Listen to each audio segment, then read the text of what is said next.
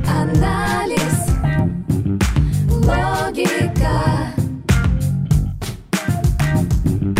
бизнес, контекст и технологии. Психологический анализ бизнеса с Татьяной Беляевой.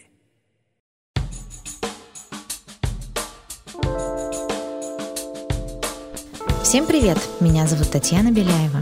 Этот подкаст о психологических аспектах ведения бизнеса, развития себя, команды и своего дела.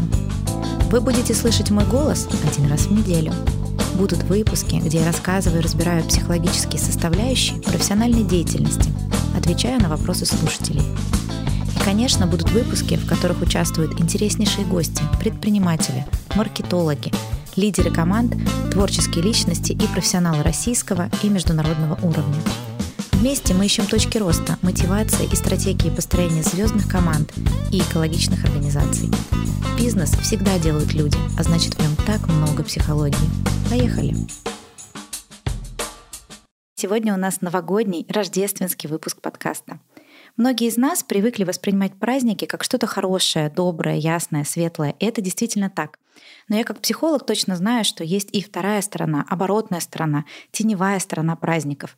И сегодня постараюсь ответить на несколько, ну, таких не совсем удобных вопросов про праздники, Новый год и Рождество. Первый вопрос, который волнует многих, как не сойти с ума, пытаясь все успеть перед праздниками, во время новогодних каникул? Есть ли какие-то техники, которые помогут замедлиться? Есть очень мудрая фраза одного из западных топ-менеджеров. Если у вас нет времени медитировать один час в день, значит вам пора медитировать три часа. Действительно, медитация — очень действенный способ, чтобы замедлиться. Я очень рекомендую книгу, которая так и называется «Медитация для занятых людей». Ведь просто замедляясь, вы можете понять, что действительно важно для вас. Маленькими короткими итерациями и упражнениями вы можете медитировать дома хотя бы 15 минут в день. Еще один интересный аспект — это восприятие времени. Ведь некоторые люди очень торопят время. Им все время кажется, что они ничего не успевают, что они уже везде опоздали. Хотя на самом деле они много делают и суперэффективны. А есть люди, наоборот, очень медленные, которым кажется, что впереди еще вагон и маленькая тележка времени. Мы все успеем, говорят они. Есть интересное, короткое, но действенное упражнение. Занимает всего полторы минуты. Помните, был фильм «Угнать за 60 секунд», герои которого за одну минуту успевали столько, что кажется уму непостижимым. Итак, включите таймер на телефоне и закройте глаза. Ваша задача — открыть глаза тогда, когда, как вам кажется, прошла одна минута. Важное замечание — считать секунды про себя нельзя. Просто доверьтесь внутренним ощущениям и откройте глаза, когда пройдет 60 секунд. Если вы открыли глаза сильно раньше, например, на 30 или 40 секунде, это значит, что вы скорее склонны время подгонять, торопить себя, ставить слишком сжатые дедлайны, хотя время на самом деле еще есть. Если же наоборот, вы открыли глаза сильно позже, на 75 секунде и далее, то вы скорее склонны замедлять время и, возможно, действительно вы часто не успеваете. Пребываете на чиле, на расслабоне и действительно необходимо ускорить темп. Если же вы открыли глаза с 55 по 65 секунды, вы адекватно воспринимаете время, гармонично планируете и, скорее всего, все успеваете. Конечно, это короткий экспресс-тест, но он очень показательный. Чтобы все успевать, есть множество техник тайм-менеджмента. Например, классические стадии линейного планирования. Первое — зафиксируйте ваши задачи в Trello, заметки, блокнот, приложение, которым вы пользуетесь. В этот же план заносите незавершенные задачи с предыдущего периода. Вносите периодически возникающие задачи. Следующий этап — проанализируйте временные рамки. Сколько времени необходимо для выполнения этих задач? Если перелимит, и вы пытаетесь впихнуть невпихуемое, необходимо расставить приоритеты, либо делегировать, либо перенести исполнение. Следующий этап Резервирование времени. Идеальная картина, когда вы планируете 60% вашего времени. Остальное время оставляете под незапланированные задачи. Ну, например, вызвали курьера, долго ждали, что-то пошло не так. Тем самым вы не будете перегружать себя. Четвертый этап — принять решение по приоритетам. Что я делаю, что я делать не буду, а что делегирую. И пятый этап — контроль реализованных задач и перенос несделанного. Возникает следующий вопрос, а как же расставить приоритеты? Как же понять, что действительно важно? Это очень просто. То, что у вас уже есть, то и важно на самом деле. То, о чем вы думаете, во что инвестируете свое внимание, то и важно для вас на самом деле. Если вы все время думаете, что опоздаете, вы и правда опоздаете. Какие чувства вы чаще всего испытываете, то и важно на самом деле. Быть спокойным, уравновешенным или бесконечно чувствовать уныние, грусть — это ваш осознанный либо неосознанный выбор. Те результаты, которые у вас есть, вот это и важно на самом деле. Поэтому очень важно иногда просто отстать от себя, не гнаться вперед, не за своими целями и приоритетами, либо под другим углом взглянуть на свои дела и приоритеты. Какие новые цели и шаги будут важны? Каким новым мыслям вы будете приучать свой мозг? Однажды я смотрела интервью Дениса Мацуева, нашего прославленного пианиста, и он сказал очень интересную фразу. «Часто мы очень торопимся за результатом, вместо того, чтобы взять паузу и осознать свой самый эффективный темп. Чтобы все успеть, остановитесь и проанализируйте. А как вам раньше удавалось справиться с множеством дел? Какой ваш самый эффективный темп? Может быть, вам помогали другие люди, и вы делегировали. Может быть, ваш утренний биоритм гораздо эффективнее, чем вечерний. Одна моя коллега очень любит работать ранним утром с 5 утра до 10. Затем днем занимается своими делами, спорт, семья, обучение, хобби. Вечером еще несколько часов работает.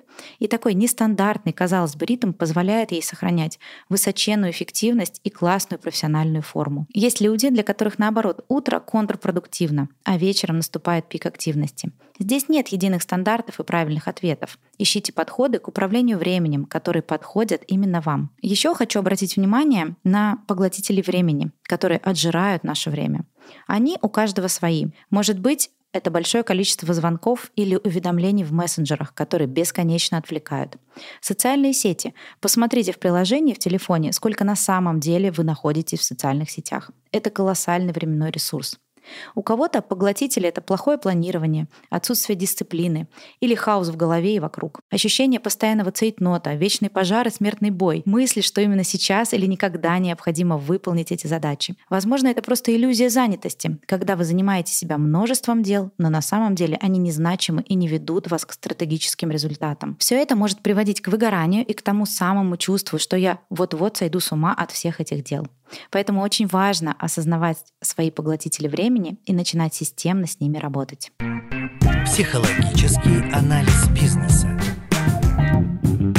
А почему вообще Новый год для многих людей это такая бесконечная гонка, отпуск, после которого нужен еще один? Откуда это идет? Почему они чувствуют себя как-то не так, а некоторые даже плохо? От мысли, что можно вообще ничего не делать, а поваляться весь день перед телевизором в пижаме, заказав, ну если очень хочется, оливье в сервисах доставки. Вообще наша культура и парадигма воспитания так складывается, что все должны все время что-то делать. Как это ты легла отдохнуть? Тебе что, заняться нечем? Домашние или рабочие дела всегда найдутся. Поэтому нам с детства так говорят, что ничего не делание внешнее — это плохо. Вот здесь хочу процитировать своего любимого писателя Виктора Гюго. Человек не бездействует, потому что он поглощен мыслью. Есть видимый труд и невидимый труд. Но любое состояние человека — это нормально. Никому никто ничего не должен. Я выбираю сам или сама ничего не делать, и это окей. На самом деле организму любого живого существа и, конечно же, человека необходим отдых. Марафонец не может бежать всю жизнь, он просто умрет. Есть день и ночь, свет и тьма, приливы и отливы, энергия инь и янь. Нам в равной степени важно быть в активном и пассивном состоянии. Иногда мы просто должны ничего не делать для того, чтобы накопить энергию, накопить инсайты, эмоции, чтобы затем двигаться вперед, и это состояние нормально. По поводу бесконечной гонки. Сейчас в соцсетях множество мемов гуляет. Успел все сделать до конца года? Примерно да. И белка в колесе бежит с бешеной скоростью. Есть простая формула счастья. Счастье равно реальность минус ожидание. То есть если у нас есть чрезмерные ожидания, и они значительно выше, чем реальность, мы испытываем стресс и чувствуем разочарование, грусть, уныние, как будто мы несчастны. Поэтому пути к счастью два. Улучшать реальность и или не строить завышенных ожиданий. Новогодние праздники — это особенное время, и это не случайно. Ожидания активно подогреваются маркетинговыми компаниями, производителями, киноиндустрией, СМИ. Всеобщее ожидание чуда, ожидание долгожданных выходных формируют неадекватно завышенные ожидания. Вот, наконец-то, в новогодние каникулы отдохну как следует. Приготовлю самое-самое-самое блюдо, надену самый-самый-самый красивый наряд, проведу самую-самую крутую вечеринку, получу самый-самый классный подарок. На выходных завершу значимый проект, подготовлю важные документы. Мы сами концентрируем эти огромные ожидания и затем испытываем стресс и виним себя, если вдруг чего-то не достигли. Если наши ожидания меньше реальности, мы испытываем удовлетворение, радость, удовольствие. Как в известной фразе «не ждите многого от конца света». Если мы ничего не ждем от события, то даже самый маленький успех мы воспринимаем как сюрприз. Мы счастливы. Если же ожидания равны реальности, мы испытываем спокойные, ровные эмоции. Как я ожидал, так и произошло. Прислушайтесь к себе. Если вы часто испытываете разочарование, а в новогодние праздники или после особенно часто, это скорее показатель формирования незрелых, неадекватных ожиданий, либо заниженного уровня реальности и ваших результатов. Вы точно можете больше. И чем выше корреляция между ожиданиями и реальностью, тем спокойнее, гармоничнее и счастливее вы себя чувствуете. Поэтому очень важно в предновогоднюю и праздничную неделю отстать от себя, сделать ровно столько, сколько вы можете, хотите, получить удовольствие от этого процесса, от этих сборов, выбора подарков, встреч, приключений, с благодарностью и от сердца использовать это время. Действительно, очень красивое, прекрасное, много интересных мероприятий, тематических спектаклей, много красивых украшенных улиц, новогодних ярмарок, локаций. Постарайтесь получить удовольствие не только от цели результатов, к которым вы придете, но и от процесса приятной новогодней суеты. Психологический анализ бизнеса. Итак, следующий неприятный новогодний вопрос. Как сохранять спокойствие, если на каникулах предстоит встреча с родственниками, а отношения с ними, мягко говоря, не очень? Есть так называемый интеллект любви. Как же его развивать? Это такой интеллект принятия, благодарности. Попробуйте смотреть на неприятных вам людей, родственников и искать, за что я этим людям благодарен. В уходящем году или в сегодняшнем дне ищите даже самые маленькие проявления. Кто-то, может быть, салат оливье принес и приготовил, кто-то в квартире убрал, кто-то погулял с детьми. То есть искать и фокусироваться на том, за что я им благодарен. Следующая рекомендация. Вспомните позитивный опыт, который был в общении с этими людьми. Даже если он был 20 лет назад и длился 5 минут. Вспомните это состояние радостные жизненные моменты. И из этого состояния садитесь за новогодний стол. Для чего это делать? То, на что мы направляем фокус внимания, там и прирастает. Пример растения. Если мы за ним ухаживаем, поливаем, удобряем, оно прекрасно растет. Если мы ему внимания не даем, ставим в темный угол, хотя ему нужен свет, оно погибает. Так и в коммуникациях и отношениях с людьми. Как еще проявить интеллект любви? Это забота. Например, мы заводим себе дома кота. И он сначала все царапает, гадит, что-то плохое делает. Его невозможно любить. Что мы делаем? Мы начинаем за ним ухаживать. И уже после того, как мы о нем заботимся, мы начинаем его любить. Как это работает с людьми? Проявите заботу о близких. Сидит с вами за столом или через стол, например, неприятный человек. Поухаживайте за ним, положите ему салатик, горячее, наполните его бокал. Подумайте, как я могу позаботиться об этом человеке? Конечно, это может быть сложно, но на один или несколько праздничных вечеров это можно сделать. А затем, глядишь, и втянетесь, и действительно коммуникации начнут улучшаться. Как еще проявить заботу? Выберите интересный подарок. Не из того состояния, что «Ой, он мне дарит все время какую-то фигню» или «расстроил меня в этом году», а из реальной любви, от сердца. Если бы это был мой самый дорогой, самый любимый человек, что бы я ему подарил? Подумайте, а что ему интересно получить? А что бы он хотел? И вот на этом фокусируйтесь, на светлой стороне. Один из базовых принципов в коучинге и психологии — это подход «я окей, он окей». То есть со мной все хорошо, и с другим тоже все хорошо. Мы оба на равных общаемся. Не я как-то круче, чем он, а он какой-то слабый. Или наоборот. Мы одинаково хороши. Начинайте общаться с людьми, даже с неприятными людьми из этой установки. Смотрите на другого человека, что с ним все окей, и становится гораздо легче взаимодействовать с ним. Что еще помогает справляться со сложностями в коммуникациях? Помнить, что намерение каждого человека позитивно. Например, бежит ребенок по комнате и разбивает китайскую вазу за 100 тысяч долларов или кружку из вашего любимого сервиза. Кажется, что он совершил плохое действие, но намерение его было позитивным. Он познает мир. И даже если вам кажется, что ваш родственник или знакомый сделал что-то очень плохое, плохое. Просто позвольте себе представить такую мысль, что он сделал это из благих намерений. Может быть, он хотел уберечь вас от чего-то, хотел защитить. Может быть, он так видел мир из той ситуации и в тот момент и хотел вам добра. Когда вы так смотрите на человека и на его поступки, становится легче продолжать коммуникацию. Фокусируйтесь на таких важных, ярких, светлых, теплых моментах. Старайтесь заботиться о человеке. Это поможет справиться с негативом и сохранить спокойствие. Психологический анализ бизнеса. Следующий вопрос. Как научиться принимать плохие подарки? Честность — это, конечно, здорово, но если близкий человек, например, дарит откровенную ерунду, а ты не хочешь его обидеть, как в этом случае правильно поступить? Умение получать подарки — это в первую очередь про человека, принимающего, чем про того, который дарит.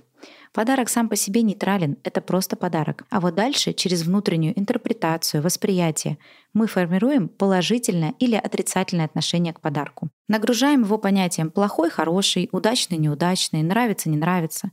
Для одной девушки серьги с бриллиантами в полкарата — это ерунда, для другой — мечта всей жизни. Поэтому с благодарностью и любовью мы принимаем любой подарок. Ему и так сложно, и так стресс от мысли, что нужно купить 100-500 подарков, успеть всем вручить. Ему вполне может казаться, что то, что он дарит, классный подарок. Но уж если никак нельзя предотвратить бунт, предлагаю возглавить его. Если вы точно знаете, что вам предстоит встреча с человеком, который из года в год дарит вам откровенную ерунду, попробуйте заменить негативную эмоцию на состояние интереса, любопытства. С юмором задайте себе внутренний вопрос. Какую же изощренную ерунду в этом году я получу? И вот вы уже не так категорично и негативно ожидаете момент вручения подарка. И, конечно, помните, что красота в глазах смотрящего. Это очень помогает при получении плохих в кавычках подарков. Желаю больше хороших и полезных подарков в 2022 году и не только. Психологический анализ бизнеса. Что делать, если встречаешь новогодние праздники один, а хотелось бы с кем-то? Как справиться со страхом одиночества? нужно ли вообще с ним справляться. Так называемое понятие «сингл» тогда, когда человек один, в России носит скорее негативный контекст. Но если просто принять ответственность на себя, осознать, что это мой выбор, встречать праздники в одиночестве, тогда про это уже нельзя сказать, что это какое-то плохое состояние. Оно ровно такое же, если человек выбирает встречать праздники в паре, в кругу семьи, друзей или широкой компании. Один это ровно такое же состояние, как и любое другое. Сам по себе этот факт нейтрален. Скорее, общество или мы сами можем усиливать негативный флер такого расклада событий. Если человек осознанно принимает решение встречать праздники самостоятельно, это прекрасно. Сколько всего интересного можно придумать. Для начала ответьте себе на вопрос, что приносит мне истинное удовольствие, что я люблю, какие новогодние традиции и занятия меня радуют. Может быть, в тишине почитать книгу или начать писать мемуары, а может быть, посмотреть любимый фильм с чашкой вкусного чая или принять неспешно ванну с любимыми маслами и ароматами. Может быть, нарядиться в любимый наряд и сделать шикарный мейк. Или неспешно поздравить близких, написав всем индивидуальные пожелания, позвонить всем по видеосвязи. Поверьте, очень многие публичные или семейные люди многое бы отдали за возможность встретить праздники в тишине и уединении. Переверните картинку наоборот, посмотрите на ситуацию с другой стороны. Ну а если вы чувствуете, что одиночество а, в новогоднюю ночь вас очень тревожит, то посмотрите шире вокруг. Современный мир приносит столько возможностей. Можно сходить в театр, можно погулять по улицам города, можно посетить тематическую вечеринку, можно стать частью комьюнити по вашим интересам, как в офлайн, так и в онлайн формате. Можно просто прийти в красивый ресторан. Главное, не зацикливайтесь и отбросьте стереотипы, что в одиночестве никуда ходить нельзя. Можно и даже нужно. Светите миру своим ясным, спокойным состоянием, и окружение ответит вам тем же. В Мировом океане есть множество отдельных прекрасных островов, и большинству из нас кажется, что острова поглощены океанами. Но это не так. На самом деле к островам плывут океаны. Станьте таким островом, к которому хочется притянуться. Психологический анализ бизнеса. Следующий вопрос про эмоции. Многие грустят перед праздниками. Почему так происходит? Нужно ли с этой грустью что-то делать или полезно позволить себе в нее окунуться? В современном мире очень популярен термин эмоциональный интеллект так называемый EQ. Что это такое? Это способность человека осознавать свои эмоции и управлять ими, выбирать эмоции, менять одну эмоцию на другую, а также способность человека осознавать эмоции других людей, проявляя эмпатию, и управлять эмоциями другого, менять их. Базовый принцип EQ — нет плохих и хороших эмоций. Весь спектр эмоций важен и нужен каждому из нас. Не случайно эволюция нас такими сделала. Вообще эмоции — это такие индикаторы нашего внутреннего состояния, ментального здоровья. Если вы чувствуете грусть, это может быть сигнал о том, что пора замедлиться, быть менее активными И это тоже важный признак. Как же можно использовать время такой тихой грусти с пользой для себя? Например, можно отрефлексировать опыт уходящего года. Что этот год принес? Какие итоги?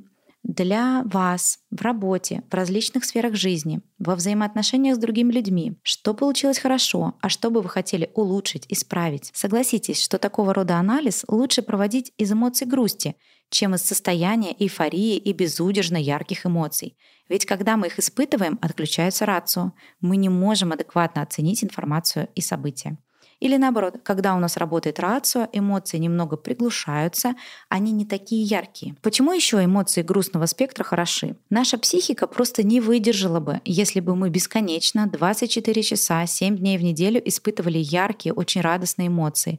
Мы бы просто погибли. Поэтому даже просто понимание и осознание того, что эмоции полезны и необходимы, уже снижают градус грусти. Множество уникальных произведений мировой культуры, картины, стихи, музыка созданы мастерами из состояния грусти или после замедления. Помните, если это патологические состояния, вы находитесь в них уже продолжительное время и не справляетесь самостоятельно, обязательно отправляйтесь к квалифицированным специалистам за помощью. Не нужно терпеть. Но если просто взгрустнулась, используйте эти эмоции во благо для себя и своего развития. Психологический анализ бизнеса. Следующий интересный вопрос. Как перестать ругать себя за то, что не выполнили новогодние обещания, данные себе в прошлом году? И как правильно ставить цели на 2022, чтобы опять не разочаровываться? Современный мир таких достигаторов, мир Инстаграма, ярких картинок бесконечно гонит нас вперед и создает множество комплексов. Ощущение, что я куда-то опоздал, что-то не доделал, порождает чувство разочарования у современного человека, тем самым формируя синдром самозванца. Первое, что я бы рекомендовала, это просто помнить, что та точка, в которой я сейчас нахожусь, наилучшая, и это лучший результат из множества возможных и невозможных. То есть, если я ставила себе цель каждый понедельник ходить в тренажерный зал, по два часа, но из этого за год сходила всего лишь пять раз, то я уже молодец, потому что пять раз это лучше, чем ноль. И даже если в моменте кажется, что какой-то результат плохой или ситуация очень плохая, то это может быть вам только кажется, вы попадаете в эту ловушку и гонку. Поэтому с благодарностью отнеситесь к себе за любой результат и даже за отсутствие результата. Вы не знаете, где бы вы были и что бы с вами случилось, если бы условно вы бы ходили в тренажерный зал каждый понедельник. Как же поставить цель на следующий год, чтобы не разочаровываться? Очень важно перед постановкой целей и задач на будущее подвести итоги предыдущего года, собрать дары уходящего года, потому что часто мы обесцениваем тот результат, который у нас уже есть. Предлагаю вам простую классическую технику, многие коучи ее называют гарвардский метод загадывания желаний. Нарисуйте на листе А4 ромб, состоящий из четырех квадрантов. Будем поэтапно его заполнять. Первый квадрат называется «Яркие сияющие моменты». Какие моменты с другими людьми мне принес 21 год? Сюда записываем вечеринки, дни рождения, свадьбы, рождение детей. То есть там, где вы были не одни, когда были с вами рядом другие люди. Заполните этот квадрат. Следующий квадрат — я творчество, я сам. О чем этот квадрат? Когда человек был наедине с самим собой. Какие моменты времени мне запомнились? Каким интересным инсайтом и осознанием я пришел? Какие картины нарисовал? Какие поделки сделал? Какие песни сочинил? Может быть, подкаст выпустил, а может быть, еще какой-то интересный проект. Там, где вы были сами, где к вам приходили идеи и открывалась творческая энергия. Записываем дары 2021 года. Следующий квадрат очень простой и понятный для современного человека. Квадрат достижений. А чего конкретно я достиг? Сюда входят квартиры, машины, гонорары, образование, закрытые проекты. То есть все то, что можно посчитать. Какие достижения вам принес уходящий год? Может быть, кто-то пробежал марафон с новым временем. Может быть, штангу от груди отжал. Все, что можно отнести к категории достижений. И благодарим себя за это. Следующий квадрат смыслов квадрат миссии. Ради чего большего я все это делал? Что я такого важного создал для формирования наследия, для формирования смыслов, какого-то вклада в будущее поколения, своей семьи, своего профессионального развития? Какие-то такие проекты, которые позволят сделать задел на будущее в моей работе какие-то процессные вещи, методологические, может быть. У каждого они будут свои. То есть что я такого привнес в 2021 году, для своего будущего развития. Все это заполняем в квадрат. Следующий шаг — это мысленно представить, что вы уже находитесь в 31 декабря 2022 года. Где вы хотите быть? Каким вы хотите стать? К каким наилучшим результатам в каждом квадрате вы хотите прийти? Представьте, что есть некая такая невидимая шкала из 10 пунктов. Вот каким результатом в каждом квадрате на 10 из 10 вы хотите прийти в будущем. Какие яркие сияющие моменты вы бы хотели, каких достижений вы бы хотели, каких инсайтов и внутренних процессов вы хотите от 22 года с точки зрения своего саморазвития, там, философии и духовности. В квадрате смыслов и миссий также это все заполняем. И все идеи записываем, которые к вам приходят. Каких ярких сияющих моментов я бы хотел больше в новом году? К каким достижениям я бы хотел прийти? Какие инсайты и внутренние процессы с точки зрения моего саморазвития, философии духовности мне принесут радость и удовольствие. В квадрате смыслов тоже заполняем. Абсолютно все идеи, которые приходят, когда вы думаете о 2022 году. И следующий простой шаг. Какие действия мне необходимо совершить в ближайшее время, начиная с января 2022 года, для того, чтобы себя продвигать к этим целям? Чем хорош этот метод, помимо обычных, э, привычных каждому современному человеку, когда запиши много-много целей, каждый месяц проверяй себя, каждый месяц вот с таким директивным подходом к себе, вычеркивая, что достиг, что не достиг. Если вы развиваетесь сразу в несколько нескольких важных для вас направлениях гармонично, то происходит такое экологичное развитие, и человек чувствует счастье, которое длится. Не моменты пиковые, не какие-то краткосрочные яркие эмоции, а именно спокойная, уверенная радость и позитивных эмоций становится больше. Дорогие слушатели, поздравляю вас с Новым годом. Искренне желаю исполнения всех самых смелых желаний. Проведите новогодние праздники интересно, с пользой для себя и своего окружения. Подписывайтесь на нас во всех приложениях, где можно слушать подкасты. Ставьте сердечко в Яндекс Музыке и Apple подкастах. Пишите ваши вопросы в мой инстаграм. Ссылку я оставлю в описании. Буду рада ответить на них. Это был подкаст «Психологический анализ бизнеса». До скорых встреч! Психоанализ,